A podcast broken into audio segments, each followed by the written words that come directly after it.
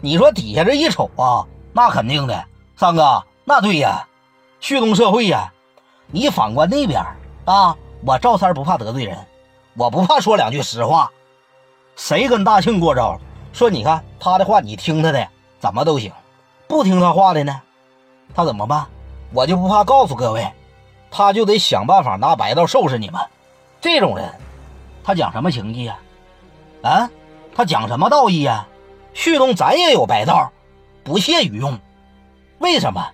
因为旭东是堂堂正正的江湖，那是社会，咱们走的是情义，咱们走的是江湖的路，走的是道义，为的是跟大伙交哥们，咱处的是感情，不是压谁，不是说虐谁呢，对不对？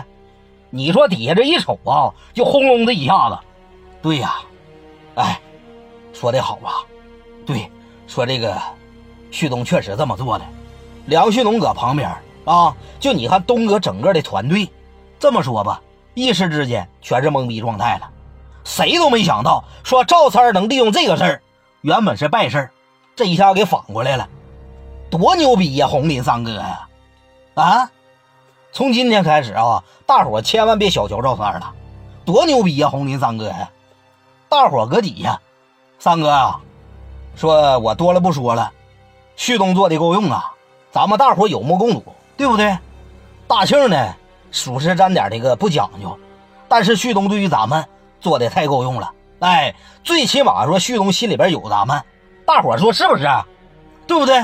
旭东心里边有咱们。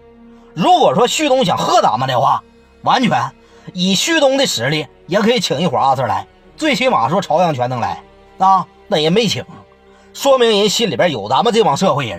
哎，想跟咱们交哥们儿，我同意啊，旭东。打从今天开始，我第一个支持你当长春大哥。